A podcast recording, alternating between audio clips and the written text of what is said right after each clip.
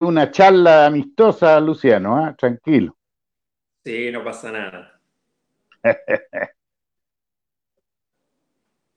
bueno, la magia azul, como es costumbre, no quiere estar alejado de la gente de la U, la gente que se ha puesto la camiseta, la gente que ha pasado por la U y algunos que ya todavía están jugando eh, en el primer equipo.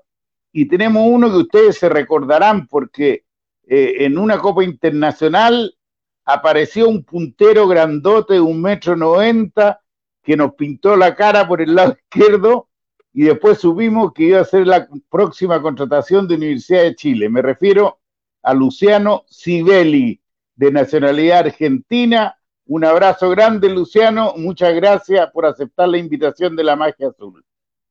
Hola, buenas tardes a todos y un gusto saludarlos y volver a hablar con ustedes después de tantos años. Sí, pues eh, tú estuviste del 2014 al 2016. No, del 2012 al 2014. Perdón, es, me corrí dos años, me parece que el Alzheimer me está fallando. Eh, tú te iniciaste en Banfield, ¿no? Profesionalmente sí. Eh, yo jugué en, mi pueblo, que es Peguajó, que es a cuatro horas de, Capital Federal. Es un pueblo chiquito y jugué ahí hasta los 18 años en el Club Estudiantes Unidos de Peguajó. Y luego cuando me vine a estudiar a la Universidad de Buenos Aires, arranqué a jugar en Banfield en el último año de las inferiores, porque ya, ya tenía 18 años, ya era bastante grande, digamos, para venir a probarme. Tuve la suerte de quedar. Y después al año y 3, 4 meses debuto en la primera de Banfield, así que fue una, agradable sorpresa. Y bueno, después sí, ahí estuve jugando dos años, dos años y monedas, hasta que me fui a Inglaterra. Fuiste a Ipswich eh, Stoke, así se llama el equipo inglés, ¿no? Ipswich Town. Town, eso. Y eh, a ver, eh, en Banfield tú te, colocaron como lateral izquierdo, ¿no? Porque a la U llegaste como un extremo izquierdo más adelantado. Sí, pasé por, el lado izquierdo, pasé por todas las posiciones. Eh, si bien arranqué como volante por izquierda en el sistema táctico que en ese momento más se usaba, que era el 4-4-2, mm. era el típico carrilero izquierdo Sí es verdad que llegué a la titularidad en la primera de Banfield por lesión del lateral izquierdo en ese momento y bueno, eh, me pusieron de tres y jugué todo un campeonato eh, que fue algo nuevo para mí, pero bueno, ya después al próximo campeonato volví de volante y ya ahí jugué la mayoría de mi carrera hasta que, bueno, hasta que fui a Universidad de Chile y ahí arranqué como extremo por izquierda, lo cual no había jugado nunca, pero bueno, fue una apuesta junto con San Paoli y bueno, ahí pasé de, extremo por izquierda, después cuando volví a Banfield volví ya de lateral por izquierda. Ahora tú te viniste de Libertad del Paraguay a la U, ¿no? Sí, sí, sí. Tuve un año en Libertad y de ahí me voy para la U. Por, ella, por Libertad jugaste la copa que nos pintaste la cara por el lado izquierdo. Eh, no fue tan así, eh, ojalá. Eh, pero bueno, fueron dos partidos muy lindos, muy intensos, muy parejos. tuve la suerte de asistir, sí, en el, 1 a 1 allá en, Paraguay, en Asunción. Y sí, ahí jugaba de volante. jugábamos 4-4-2. El, ¿quién te trajo a la U? ¿Quién, ¿Quién fue el que dijo que venga Luciano a Universidad de Chile? ¿Fue tu representante? ¿Fue un dirigente, el técnico de la oportunidad de la U? Fue San Paoli, eh, no solo por esos dos partidos, eh, después cuando yo ya estaba en Universidad de Chile, eh, él me cuenta en un momento, yo había arrancado bueno, con las lesiones y me dice que no estaba haciendo ni un 10% del jugador que, él había visto en Libertad. Eh, y no solo en esos dos partidos, que él había visto toda la Copa de Libertad, los, partidos en el Campeonato Paraguayo, que me tenía bien visto, había visto como 20 partidos y, y bueno, fue él el, que tuvo el interés para que yo vaya. En ese momento también estaba el interés de Olimpia de Paraguay. Eh, y bueno, me decidí por Universidad de Chile, por, por lo que significa, por los desafíos que tenían adelante, como era la recopa con el Santos, que no pude jugarla, eh, la Suruga Bank, eh, y por lo que era el club, por lo que es el club en sí, ¿no? Bueno, me, decidí por la universidad. en la U tuviste igual algunos problemas con lesiones, por lo menos lo que me acuerdo yo. Sí, tuve una pubalgia muy severa, que incluso llegué a operarme y, y a los dos o tres meses de operarme eh, me siguió atacando hasta que, bueno, pude, pude solucionarlo luego con, con quiropraxia, pero sí, me tuvo varios meses, te diría un año, eh, sin poder desarrollarme plenamente como jugador.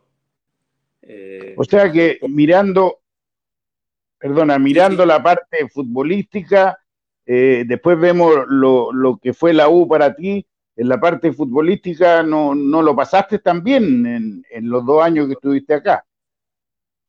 Eh, fue, fue difícil, fue difícil. Eh, se dieron un montón de circunstancias, ¿no? La, primera es que venía.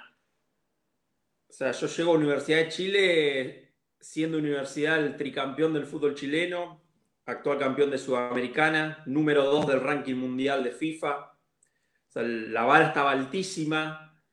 Eh, junto con otros compañeros llegamos a reemplazar a Vargas, a Marcelo Díaz, todos mm. cracks, lo cual obviamente que no era fácil llegar y, rendir al mismo nivel que esos jugadores de selección.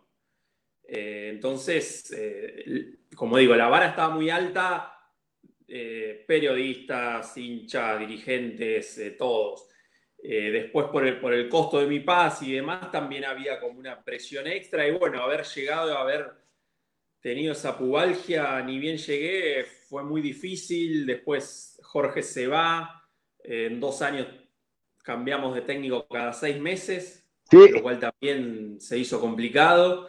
Eh, y sí, no futbolísticamente no pude disfrutar todo lo que me hubiese gustado de un club tan grande y tan bueno, tan lindo como la U. Eh, después con el correr del, tiempo uno, uno, por ahí toma más dimensión de, bueno, del paso por, por, ese club tan grande, pero nada, me quedan los mejores recuerdos. Tuve la posibilidad de ganar mi único título como profesional del fútbol.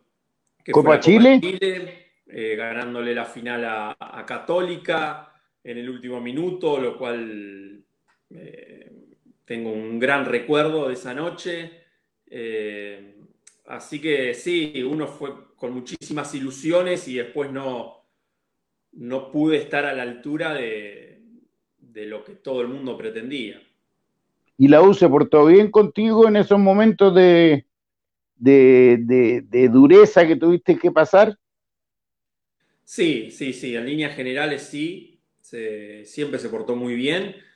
Tuve algunas diferencias con el cuerpo médico en su momento, eh, en los cuales, bueno, hubo diferencias de criterio, diferencias a la hora de tomar ciertas decisiones, eh, pero en líneas generales no, tengo ninguna queja, eh, siempre se han portado muy bien.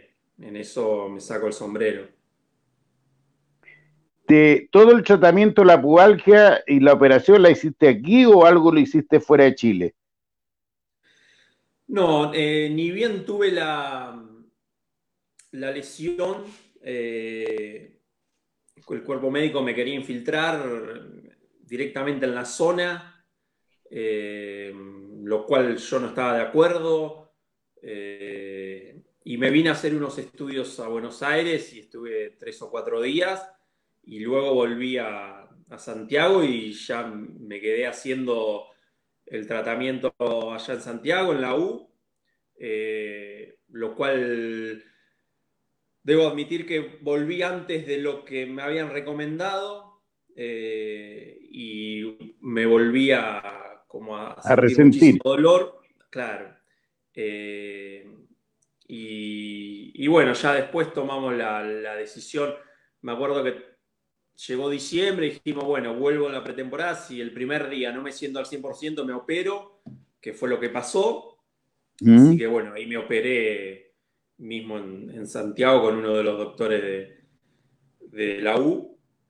Y bueno, ya después eh, anduve bien, pero de vuelta con algunos dolores hasta que, bueno, un quiropracta chileno también ahí en Santiago muy bueno, eh, pudo por fin terminar con mis dolores, pero bueno, ya llevaba un año y pico en la U, después estuve los últimos seis meses también sin, sin continuidad y bueno, decidimos entre las dos partes que era lo mejor terminar el vínculo ahí, a mitad del 2014.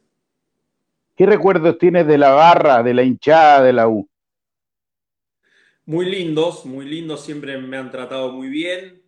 Eh, en, la, en la cancha, a la salida del CDA, la verdad que siempre mostrándome su apoyo, nunca tuve ningún inconveniente. Eh, ya me habían hablado eh, mis compañeros de lo que era la, la hinchada de la U, de, ese aguante constante, no importara el resultado, así que la verdad que, que, siempre, siempre en todos los partidos eh, se notaban, se notaba, digamos, el apoyo, los cantos, así que nada, un recuerdo muy lindo. Mira, nosotros nos creemos la muerte por el, el lugar que tenemos de entrenamiento, el CDA. Tú como jugador foráneo, ¿encuentras que uno de los mejores de Sudamérica? Sin dudas, sin dudas. ¿Por qué tienen quejas ustedes con el CDA? No, nos creemos la muerte en el sentido de que eh, tenemos quizá el mejor campo deportivo de Sudamérica. Ah, no, había entendido el, dicho. De, Está bien. Perdón. Vale, vale. Eh, sí, sí, sin dudas, además uno de los más nuevos me acuerdo cuando yo había llegado, tenía dos o tres años, creo. Mm. Eh, no sé si fue inaugurado 2009, 2010, no recuerdo, pero eh, espectacular. No solo por, las instalaciones, sino la cantidad de canchas de, césped en excelente estado. Eso era muy bueno porque todo el tiempo íbamos rotando de canchas y siempre el césped estaba impecable Luego los vestuarios, kinesiología, eh, comedor, bueno, no, eh, impresionante, impresionante el CDA. ¿Con quién mejor te llevabas en el plantel? ¿Con quién te, te concentrabas habitualmente? Eh, arranqué concentrando con Guille Marino, que me llevaba muy bien. Luego he concentrado con Gusta Lorenzetti, que también. Después tuve otra etapa que concentraba con Johnny, eh, que también me llevaba muy bien.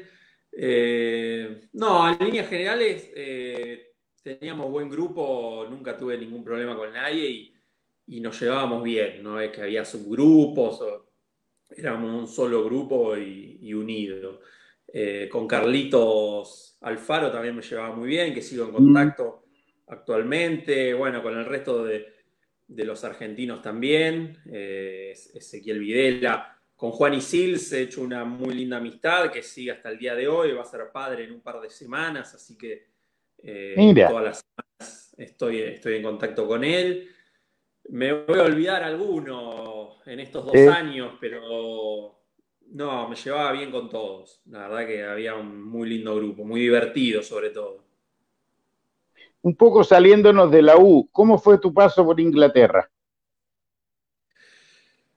Y eh, llegué muy bien. Eh, llegué ¿Te fuiste muy joven? Me fui con 22 años. Joven. Mm. Sí, sí, sí. Eh, Ipswich es una ciudad de 150.000 habitantes, al menos en ese momento, a una hora de Londres. Una ciudad, ciudad muy tranquila, un gran club, también un centro de entrenamiento impresionante, tenían 10, 12 canchas de césped, de césped uh. impecable, el, estadio era muy lindo. Ellos llegaron a ganar lo que era la UEFA, la Copa UEFA en su momento y la FA Cup dentro de Inglaterra y estuvieron mm. mucho tiempo en Premier. Pero bueno, ahora hace ya, ya cuando fui yo y hasta el momento no han ascendido nunca, de hecho ahora están en tercera, han, han descendido Pero bueno, yo jugué ocho partidos, nueve partidos consecutivos de titular en un gran nivel y en el noveno, en el minuto 93, habían dado cuatro de, descuento. En el minuto 93 me rompo toda la rodilla, me rompo dos, oh. dos, ligamentos. Eh, fue una, una lesión muy grave y me costó muchísimo recuperarme me operé, después al año me tuve que hacer una artroscopía porque me molestaba, me seguía molestando un poco y ya nada fue igual a cuando había llegado. Eh, me costó agarrar continuidad y, bueno, decidirme a Libertad de Paraguay, que estaba Jorge Burruchaga de técnico, yo lo había tenido, había sido mi último técnico en Banfield. Así que nos conocíamos, nos teníamos confianza y era lo que yo necesitaba, volver a agarrar continuidad. Y me acuerdo que yo tuve un lapso de vacaciones entre eh, una vez que me fui de Ipswich hasta arreglar con Libertad, donde entrené acá todos los días a morir en, Buenos Aires, y fui a Libertad en un gran estado físico y, eso me permitió jugar más de 60 partidos en el año, un nivel muy bueno, sin ninguna lesión. Fue el mejor año mío deportivamente. Eh, fue un, año que disfruté muchísimo. Eh, así que, bueno, de ahí luego pasé a la U. Fuera, fuera de la cancha, ¿qué recuerdos tienes de nuestro país? Porque a mí Argentina me encanta. Yo soy fanático y sobre todo de Mendoza yo. ¿ah? Eh, yo viajo a Mendoza tres, cuatro veces al año por placer, no por trabajo ni nada. Pero ¿Qué te quedó de Chile, de las costumbres, de, la ciudad misma? De, te, hallaste siempre bien? Sí, sí, sí. De hecho, luego fui dos o tres veces más a Santiago a visitar amigos. La última fue el año pasado que se casó un gran amigo que, lo hice justamente en la U, eh, que le trabajaba en el marketing, Rodri, que le mando un abrazo si está escuchando. trabaja en Vidas. Eh, me acuerdo antes de pasar a universidad, que yo estaba en Buenos Aires viendo qué hacía, si iba a la U, si iba a Olimpia, qué, otras alternativas tenía. Lo escucho a Lieberman, que es un periodista argentino. Sí, el Colorado. Exacto. Eh, que estaba hablando, no sé, y, por ahí tira la frase de que Santiago de Chile era la ciudad más moderna de toda Latinoamérica. Y, yo dije, qué exagerado. Yo había ido con Libertad, que obviamente igual cuando uno va a jugar copas, lo único que hace es aeropuerto, hotel, estadio, estadio, hotel, hotel, aeropuerto. Mucho no, no, no podés. No ves nada. Claro, muy, muy poquito. Pero me llamó la atención y me quedó, me quedó esa frase. Y después cuando, bueno, tuve la, suerte de vivir dos años en Santiago, pude comprobar eh, la gran ciudad que es, eh, lo moderna, eh, uno siempre compara con, lo que es su país y en cuanto a seguridad, a, limpieza en, las calles, modernidad, transporte público, autopistas. Eh, la verdad que Santiago es una ciudad hermosa. yo después volví, yo me fui a mitad del 2014 y después volví en noviembre de vuelta a visitar amigas, amigos y eso. Y, ahí sentí que no había podido disfrutar de la ciudad como me hubiese gustado por todo lo que uno lleva, ¿no? Cuando está ahí eh, trabajando, digamos, con presiones, con, las lesiones, que no jugaba, que no tenía continuidad, no, había podido disfrutar de lo que es la ciudad realmente, pero eh, tengo el mejor de los recuerdos de, Chile, de Santiago, las costumbres. Eh, la verdad que, soy un agradecido. Lieberman te pudo haber dicho eso porque en ese momento estábamos muy bien y además él trabajó en Chile en un programa deportivo.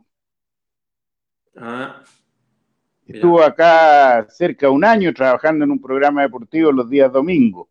Eh, a propósito de periodista, eh, ¿puedes hacer una diferencia entre los chilenos y los argentinos? El periodismo chileno y el periodismo argentino, ¿Cuál es más bravo? ¿Cuál es, eh, más blando?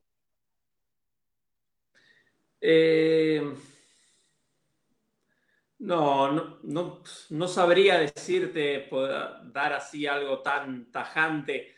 Sí entendí que eh, cuando uno es extranjero, no importa el, país al que vayas, ¿Mm? eh, siempre te van a dar un poquito más, ¿no? Porque eh, se entiende que si estás contratando un jugador fuera, de tu, fuera del país, digamos, es porque viene a aportar cosas que el jugador nacional no puede, digamos. Entonces, eh, la vara siempre está más alta. Eh, bueno, a mí en su momento se me criticó mucho por las lesiones, por lo que había costado, mi pase y demás. Obviamente en ese momento no me, no me gustaba, pero bueno, eh, nada, son las... Había que aceptarlo. Exacto, exacto. Hoy, digamos, no, no, no guardo ningún rencor hacia nadie ni a ningún medio periodístico. Eh, y la realidad es que consumo muy poco periodismo hoy en día, ya sea deportivo en, en general, trato de no, de no prácticamente la, televisión no la prendo y, y noticias en diarios muy por arriba no, no, me, generan, no me genera interés eh, cuando uno empieza a leer un poquito y a, saber de, los intereses de ciertos medios de comunicación, a quién pertenecen los grandes medios de comunicación, como mm. que entiende que a veces es información, a veces propaganda, a veces mezclado, entonces, eh, bueno. Ahora, Luciano. Si, se está informando o desinformando muchas veces. Sí. Eh, claro, a veces eso es culpa de los jefes que le dicen, oye, tráeme una bomba de, la U, tráeme una bomba de River, eh, qué sé yo. Pero eh, una pregunta clara, eres muy joven, ¿tú tienes ahora 33 años? 33, así es. 33. ¿Por qué te retiraste tan joven? ¿Por, por las lesiones? Básicamente sí, eh, yo ya llevaba cinco operaciones de rodilla, más una de pubis, más algunos otros dolores en mi última etapa de Banfield. Y la verdad que tenía en ese momento, cuando tomé la lesión, 30, 31, lo cual eh, sí, era muy joven. Pero puse por encima de todo mi salud, mi salud física, mi salud mental estaba ya muy pasado. Pensar que la mitad de mi carrera profesional estuve fuera de las canchas por lesión, eh, lo cual llegaba a un desgaste. Tenía un desgaste ya psicológico al final de mi carrera muy grande y después no quería tener 50 años y no poder salir a correr, no poder jugar un fútbol técnico con mis hijos si el día de mañana tengo, o con mi sobrino, o con mis amigos, o, eh, prioricé la, salud. Eh, he visto muchos exjugadores con artrosis que no pueden ni salir a caminar, que lo único que, pueden hacer es, es, nadar o pedalear. Eh, y yo no, quería terminar así, entonces decidí terminar de recuperarme la última lesión, de la cual terminé bien y hoy, en día juego al tenis, al pádel sin ningún problema. Y prioricé mi salud eh, a, seguir trabajando, digamos, a seguir teniendo un, sueldo o lo que fue. Eh, voy a dejar afuera Inglaterra. Eh, ¿Me puedes hacer una comparación entre Paraguay, Argentina y Chile en cuanto a lo futbolístico?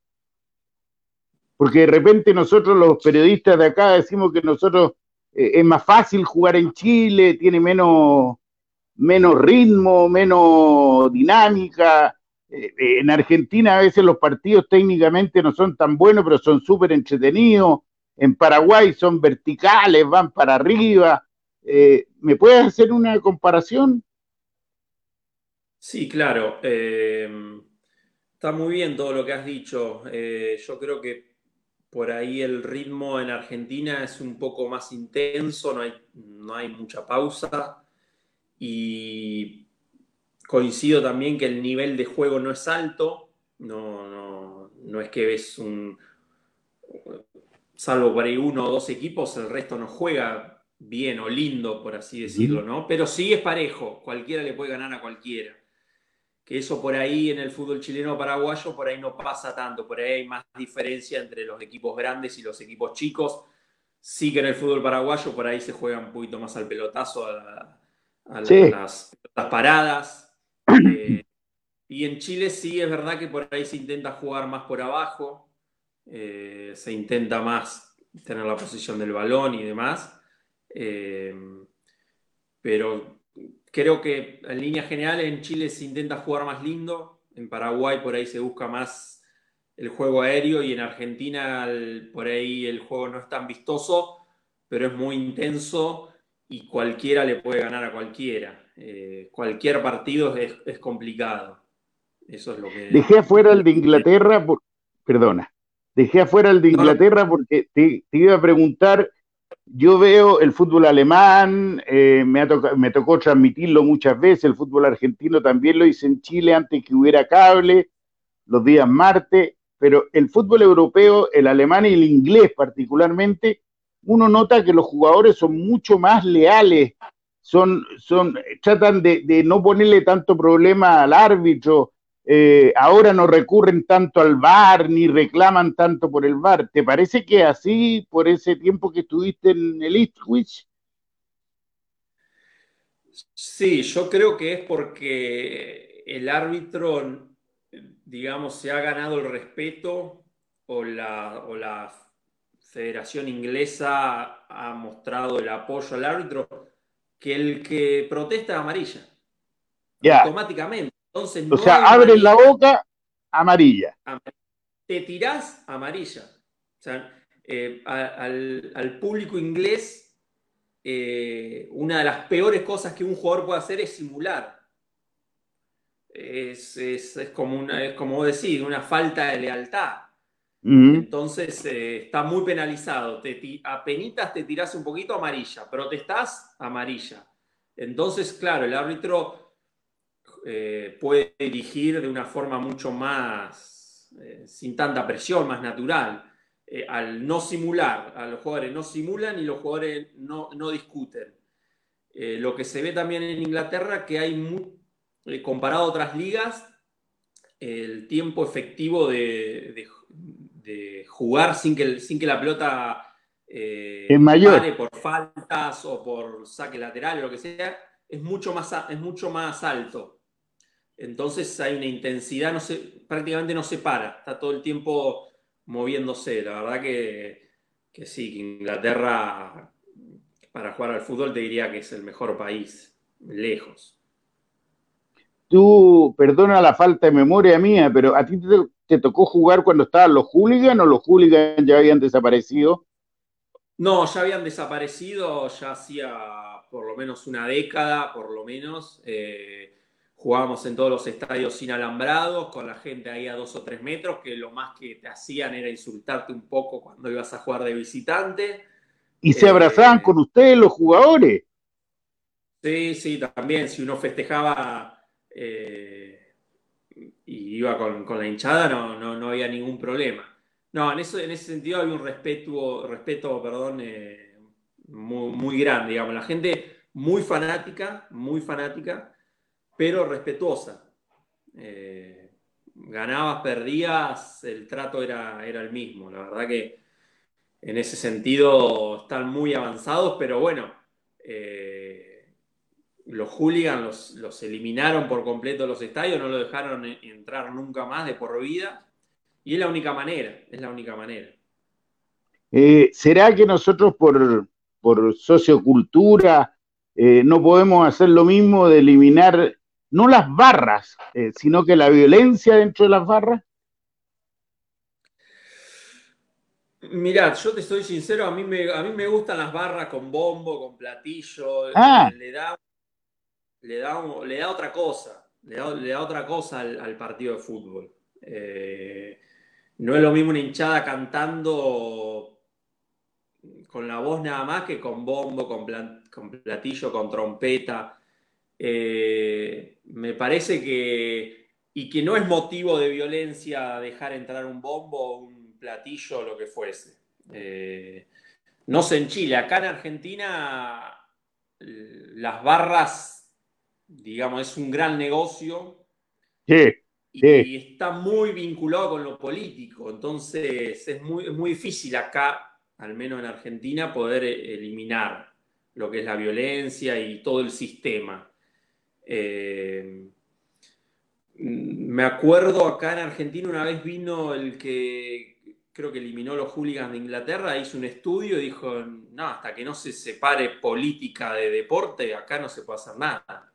Mira que fue. Entonces, esa es la cruda realidad. Eh, pero, digamos, obviamente que no quiero la violencia en el fútbol, en, las, hinchadas, en las tribunas, que pueda ir la familia, que pueda llevar a, niños. Pero yo creo que también se puede tranquilamente llevar bombo, llevar platillo, trompeta, le da un, color, banderas. O sea, no es motivo de violencia eso, la violencia es otra cosa.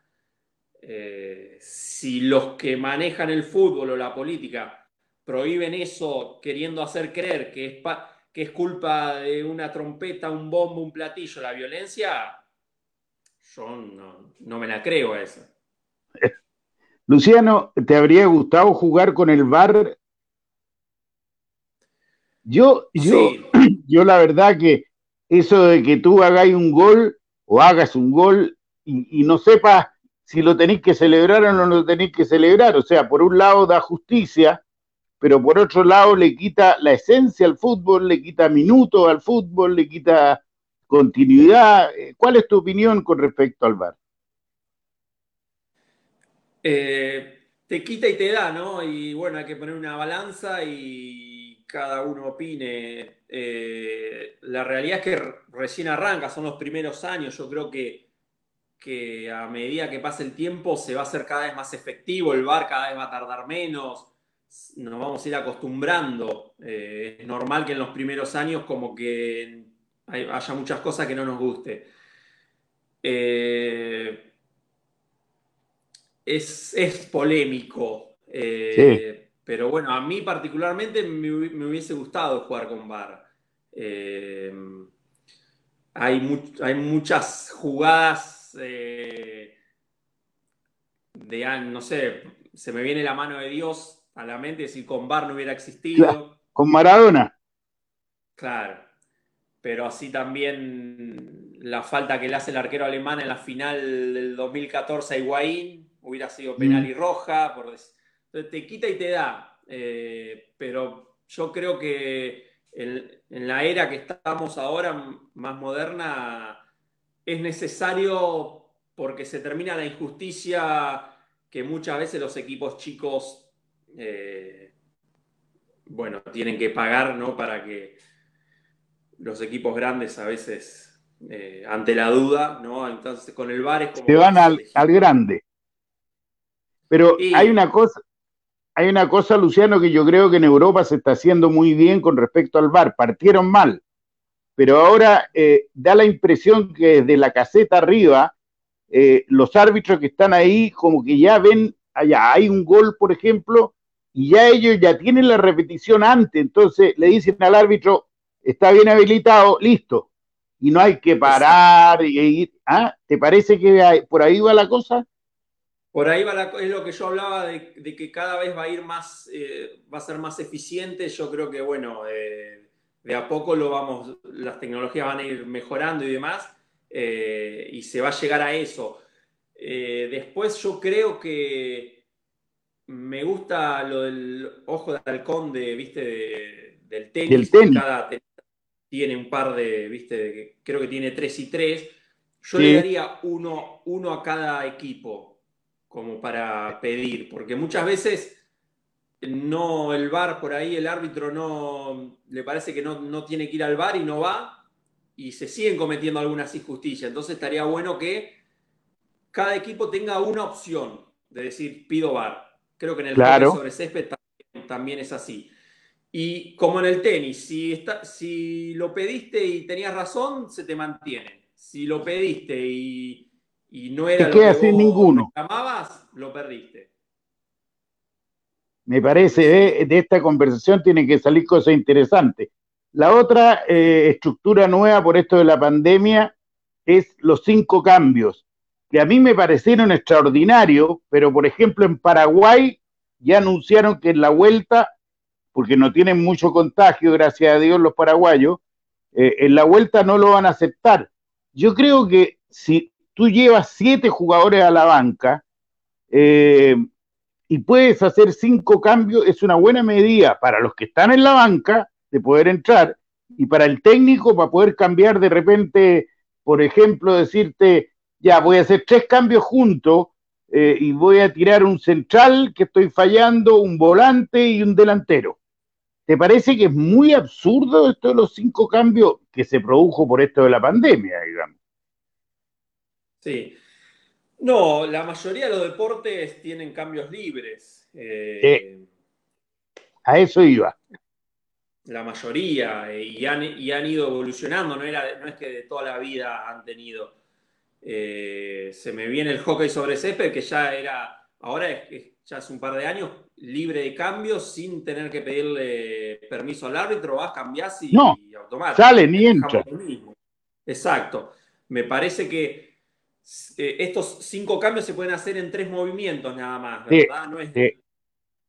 Tú tienes que, si tú haces... mañana, yo creo que vamos a cambios libres y sin pedirle permiso al árbitro, sino que el cuarto árbitro de afuera lo, lo, controle, digamos, y, listo. Entonces, eso también le va a dar más al jugador más tranquilidad de decir, bueno, si no voy de titular no pasa nada porque puedo entrar y salir todo el tiempo y le daría más dinámica y a los jugadores más oportunidades también.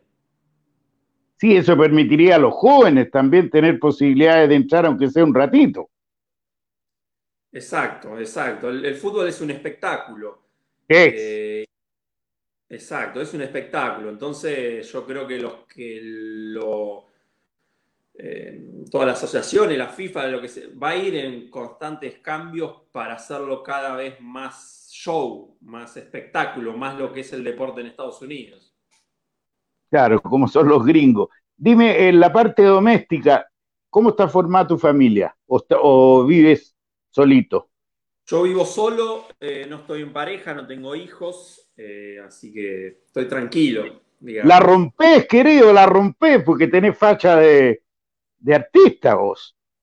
No, no, estoy, muy tranquilo, estoy en una etapa muy tranquilo. Eh, así que no, no, no, vengo muy bien en esta cuarentena. Eh, he arrancado a estudiar coaching, que es algo que me viene gustando mucho. Encuentro muy, mucha pasión ahí, muchas ganas de aprender, así que eh, no. A ver, explícame eso Explícame eso porque no entendí el término. Coaching es eh, como una terapia eh, donde se le acompaña a la otra persona a sacar todo lo mejor de sí, sus talentos, su creatividad, pero desde la palabra, desde la pregunta, con preguntas interesantes donde la otra persona uno lo va llevando para que las responda por medio propio, sin darle, el, digamos, el coach, sin darle la respuesta, y sin críticas, sin exigencias, eh, sino desde un ámbito más de, de acompañarlo, digamos. Eh, ¿Y eso lo quiere hacer en el, en el fútbol, en el deporte en general o también en, en forma empresarial y todo eso? Bueno, hay distintas ramas. Eh, yo tengo por ahí la ventaja de haber tenido esta experiencia deportiva, de haber jugado profesionalmente y puedo volcar toda mi experiencia en ayudar sobre todo a, chicos que comienzan. Yo he sufrido mucha presión familiar, eh, sufría también la presión periodística de los hinchas en mis comienzos en Banfield cuando tenía 20 años, pero mucha presión de, mi viejo. Eh, entonces, con toda esta experiencia, todo lo que fui aprendiendo, me puede llegar a servir mucho el día de mañana si lo quiero orientar hacia coach deportivo, pero también me interesa más lo emocional, la persona, ¿no? De, de ayudar a descubrir cuál es su pasión, su vocación. Creo que el mundo va hacia eso, va hacia empezarnos a dedicar a lo que nos gusta, que nuestro mm. trabajo nos guste. Poder profesionalizar nuestro hobby, digamos. Esa sería una meta muy interesante de llegar, sobre todo a las nuevas generaciones, ¿no? De decir, bueno, busquemos eh, una carrera o estudiar algo que realmente te, apasione, que, que digamos, dedicarte a algo que si no te pagaran lo harías igual como hobby, ¿no? Sí. Eh, eso es un poco lo que me motiva de esto de ser coach, todavía me falta, recién arranco, son dos años, de poder ayudar a, sobre todo a, los adolescentes que están terminando el, colegio, digamos, que por ahí no tienen ni idea qué estudiar y con 17, 18 años tienen que decidir qué van a hacer el resto de su vida, eh, poder acompañar y brindarles herramientas para que se conozcan y puedan sentir realmente qué es lo que tienen ganas de ser. Eh, dentro de la respuesta me dijiste la palabra presión, pero cuando me dijiste la palabra presión, me nombraste la presión del fútbol, la presión de esto, y nombraste la presión de tu papá. Eh, ¿La presión era porque jugara fútbol o porque no quería que jugara fútbol y estudiara? ¿Cuál era la realidad de, familiar? Eh, no, la realidad, digamos, él es muy pasional al fútbol, él ah. jugaba posición que él jugaba, él jugó amateurmente, no llegó, no, llegó a jugar profesional, pero bueno, y siempre opinó y me exigió muchísimo desde que yo tengo uso de razón. John Peguajó jugaba muy bien, eh, era uno de los mejorcitos de, de, la ciudad y bueno, era siempre eh, marcándome el error para que mejore, críticas, exigencias, críticas, exigencias. Cuando llegué al fútbol profesional, siguió de la misma manera la relación, lo cual llevó un desgaste mío muy grande y las lesiones creemos con los distintos profesionales que, con los que me he tratado que venían de ese lado, como para cuál ah. era mi, más allá de que yo no me lesionaba a propósito, ¿no? Pero mi inconsciente decía, ¿cuál es la única manera de, no tener la presión de, de mi viejo? Y no jugando no estando dentro de la cancha. ¿Y cuál era la única manera? Lesionándome, pues yo cuando estaba bien siempre fui titular, siempre jugué. Eh, hasta que, bueno, eh, le pude poner un, corte cuando yo tenía 29 años, pero sinceramente ya estaba quemado de la cabeza y no quería saber mucho más eh, del fútbol. continué, quise darme otra posibilidad, me volví a lesionar y ahí supe que, que ya no quería saber más nada con, el fútbol, eh, quería priorizar mi salud, pero sí, fueron años de, mucha crítica y exigencia y, bueno, yo no tuve la capacidad para ponerle límite hasta cumplido los 29 años. Eh, y bueno, eh, eso fue un, digamos, se me hizo muy difícil mi carrera y, poder disfrutar del fútbol. Era como algo constante que tenía en la cabeza muy fuerte, pero bueno, eh, tengo que decir que después de un par de años de, yo haber puesto el, stop, por así decirlo, y, tres o cuatro años de que no nos llevamos muy bien, hoy puedo decir que tengo una excelente relación, que no hay ningún rencor, que ya he pasado todo eso es parte del pasado que me sirvió para aprender.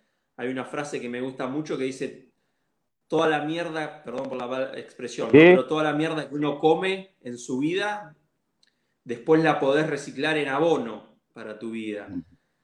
Y que depende de cada uno, no todo el mundo tiene la, posibilidad de, transformarla en abono. No, no hay algunos que se quedan con la mierda adentro.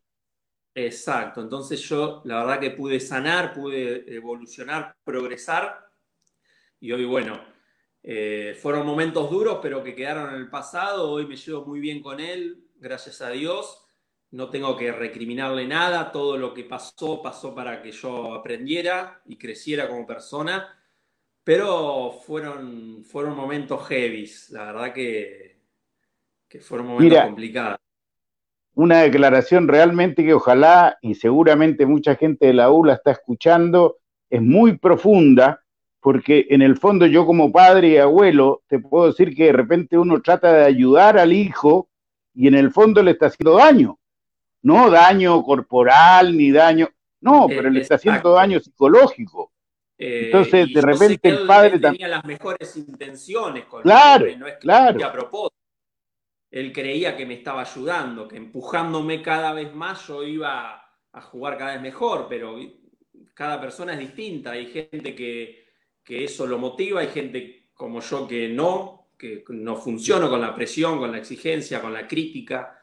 Eh, por eso creo que hay un gran trabajo para hacer, sobre todo con los padres de los jugadores, sobre todo cuando se inician en la adolescencia y demás, porque no saben, no, entonces eh, está trabajar con los jugadores, pero también con los padres, decirle, mira, eh, es un poco esto del coaching, digamos, es, yo quiero tomar herramientas y como tener un título como para decir, bueno, junto con las herramientas que adopte del coaching, más mi experiencia profesional, de, toda la experiencia como jugador, poder brindar esa ayuda a, jugadores o, si no son jugadores, a, personas, lo importante acá es la persona. A seres humanos.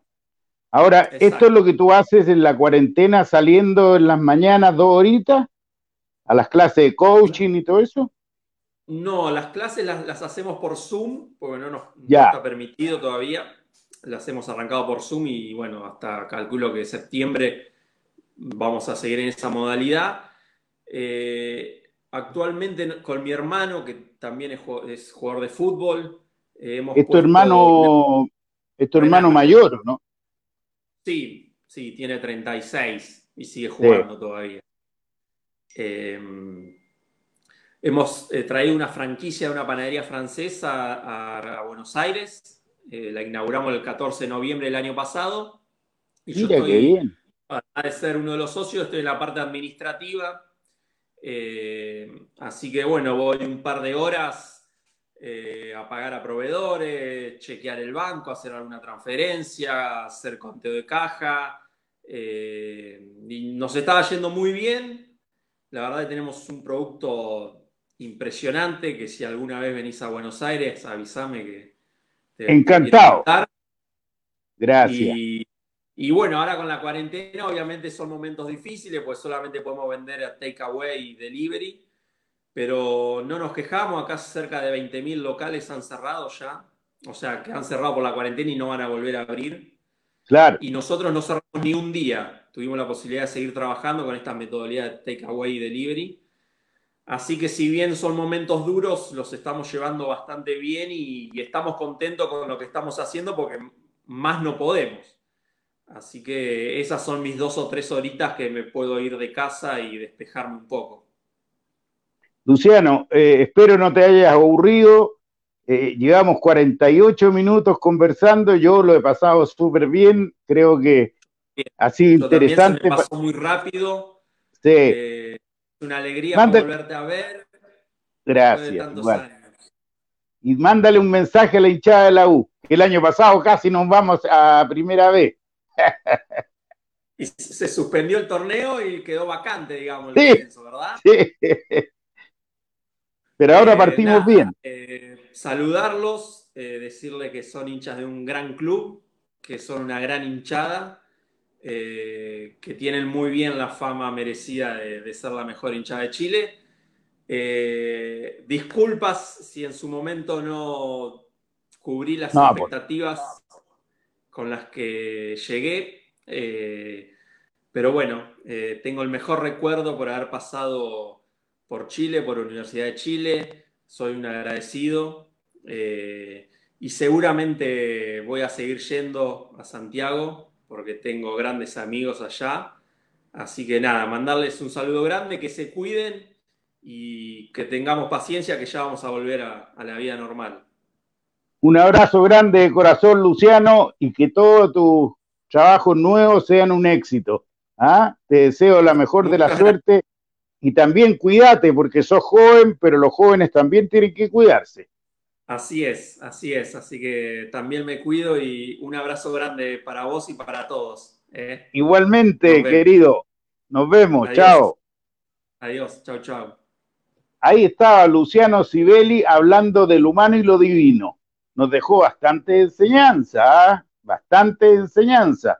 Así que espero que lo hayan pasado en estos momentos tan difíciles de la vida que estamos viviendo, un rato agradable, un hombre que pasó por la U, que estuvo dos años en la U, que sufrió de una y mil desgracias con las lesiones, humildemente pidió disculpas en la despedida por no haber podido responder a su precio y a, y a su trayectoria que había tenido en lo futbolístico, y eso lo retrata de cuerpo entero a Luciano Sibeli.